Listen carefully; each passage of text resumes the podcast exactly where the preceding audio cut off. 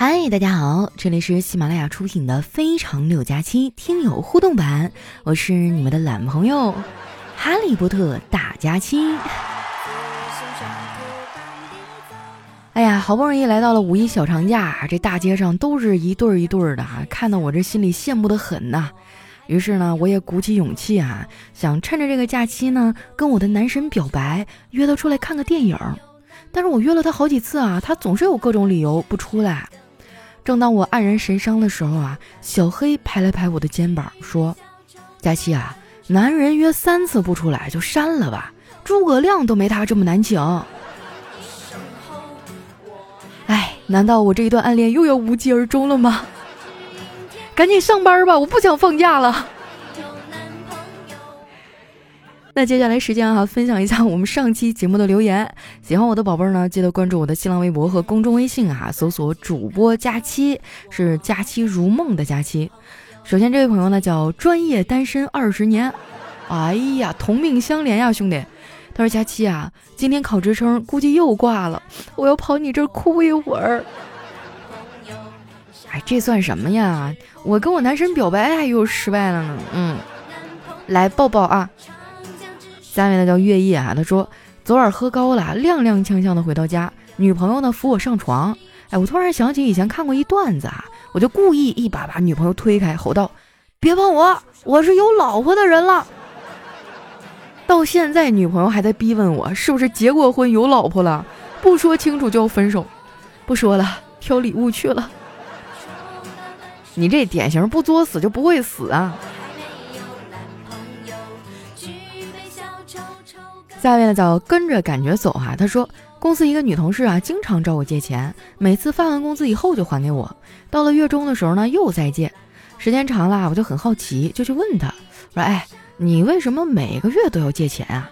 这女同事尴尬的说：“生活所迫呀。”我看了一眼女同事以后啊，我突然就有一点点同情她。于是我跟她说：“那你以后直接来我家吃饭吧，多双筷子的事儿，你也可以省点生活费。”从那以后啊，女同事的一日三餐都在我家解决了。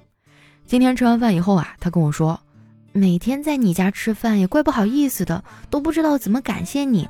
要不我就以身相许，给你当媳妇儿吧。”我听完一下就怒了啊！我好心好意的做饭给你吃，你居然还想打我的主意？你是不是不想还我钱了你？哎呀呀呀呀呀！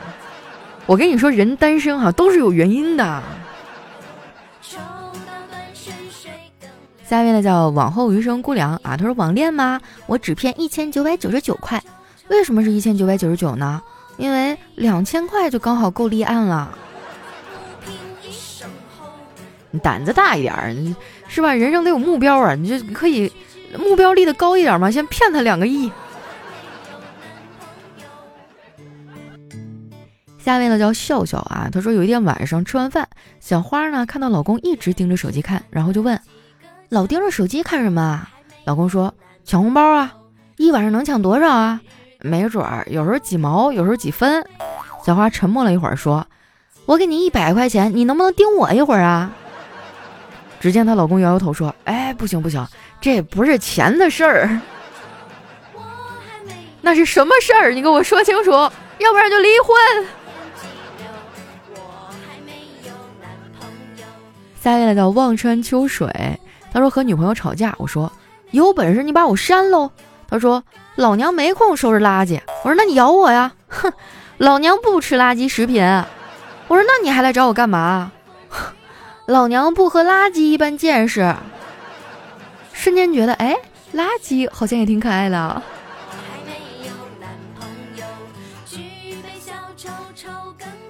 下位小伙伴呢叫彼岸灯火啊，他说学院教授呢给实习生讲课，为了做出更准确的判断，必须了解病人的遗传病史。第二天呢，一个实习生啊就问一名刚送来的病人：“你的腿是怎么伤的呀？”他说：“汽车撞的。”那那你父亲、祖父被汽车撞过吗？这实习生我看是毕不了业了，很有可能当场就交代在那儿了。下一位呢叫聆听悦耳的声音啊，他说怎么简短区分低级程序员、中级程序员和高级程序员呢？低级程序员哈就是产品经理是爹啊，中级程序员呢就是骂过产品经理，高级程序员呢是打过产品经理。哎，我就真的很难会去发现一个岗位像产品经理这样哈，所有的部门都觉得他很讨厌了，没有什么攻击的意思啊，就是说这个部门好像。通常人缘都不太好。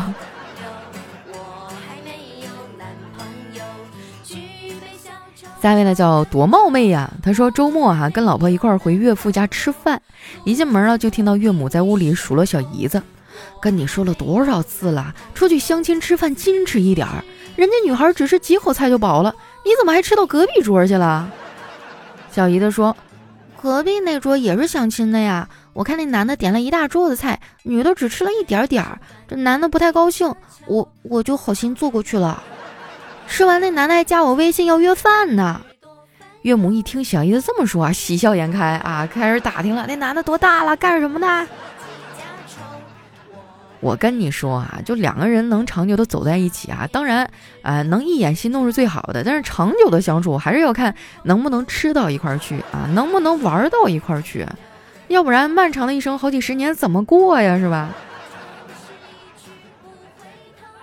下一位呢，叫我叫多肉啊。他说：“我问，那你们说说，古代几个有名的贤母都是谁呀？”啊，儿子啊就首先抢答：孟母。大姐的女儿回答：欧母和岳母。二姐的儿子想了半天没说出来。在厨房洗菜的二姐啊，面子挂不住了，跑到客厅揪着儿子的耳朵说：“你平时看书都看到哪儿去了啊？”王母娘娘，还有雷公电母，不都是吗？这跟贤母有什么关系？这下面呢叫开朗穷人，他说：“你好，我先向你介绍一下我自己啊，我现于广东深圳富士康电子厂做流水线普工，一个月稳定两千八，两班倒，月休两天，有高温补贴，且我已经有五千的存款，全部用于投资金融理财产品。”我每个月可从余额宝获得十元左右的理财收益，同时我也对自己有着清晰的职业规划。我会努力在五十岁之前由普工升级为县长，月收入达到三千二。我现在二十四岁，思想非常成熟，做事踏实稳重，希望能成为你择偶的选择。谢谢。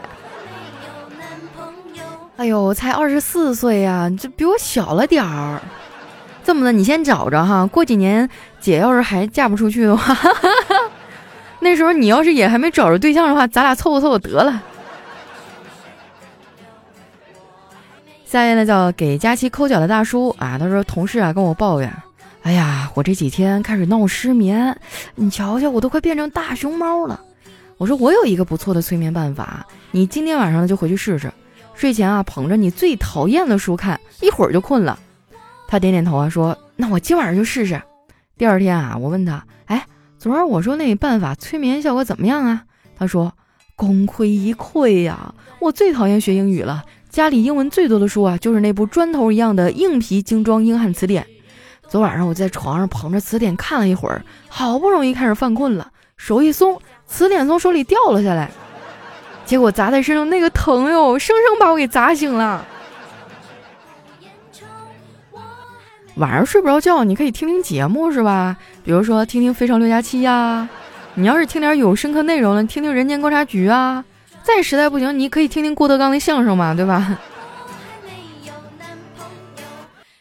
下一位呢叫青青爱唱歌啊，他说一个人呢带着一个孩子上了公共汽车，他问售票员：“给孩子的买张票要多少钱呀？”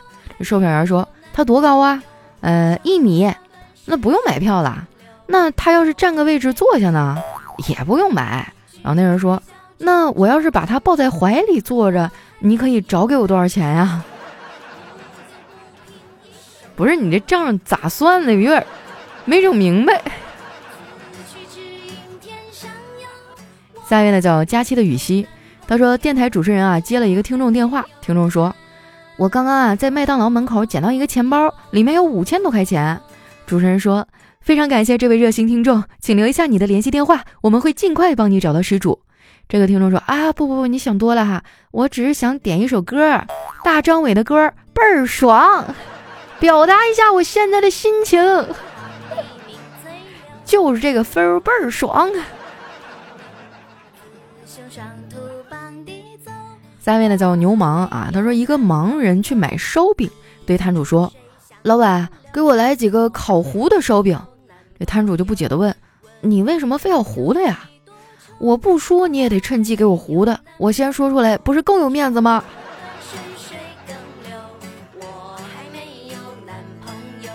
下面呢叫土豆就是马铃薯啊，他说：“人世间欢乐的事儿莫过于领薪水。”比领薪水欢乐的，莫过于天天领薪水；比天天领薪水欢乐的啊，莫过于加薪；比加薪欢乐的，莫过于天天加薪；比天天加薪更欢乐的事，莫过于天天加薪以后老婆不知道。哎，我听说就有很多的单位哈，就是。为了让男员工多一些自己的私房钱嘛，会把工资分成两部分来发，一部分是工资啊，另外一部分就是其他的形式，然后就给这个男的发发放下去了。嗯，知道你老公为什么有私房钱了吧？来，下一位呢叫刘大哥，讲话挺逗啊。他说外面在那吆喝啊，说高价回收旧冰箱、旧空调、旧洗衣机、旧彩电。老婆说，哎。咱们家冰箱有点小，咱换个冰箱吧。我说，嗯，可以考虑。然后呢，老婆就去找小贩儿卖旧冰箱，然后呢，就和小贩吵起来了。我问他为什么呀？小贩说，这个大姐说啊，冰箱是一千五买的，要卖给我一千六。老婆说，你不是说高价回收吗？我也没加多少呀。你还别说啊，这下我找到一发家致富的好办法了。等到下次碰到那个收旧家电的，我也这么干。那时间关系啊，今天节目就先到这儿了。喜欢我的朋友呢，可以关注我的新浪微博和公众微信，搜索“主播佳期”，是“佳期如梦”的佳期啊。有什么好玩的段子或者想对我说的话呢？可以留在我们节目下方的评论区。我们下期节目再见。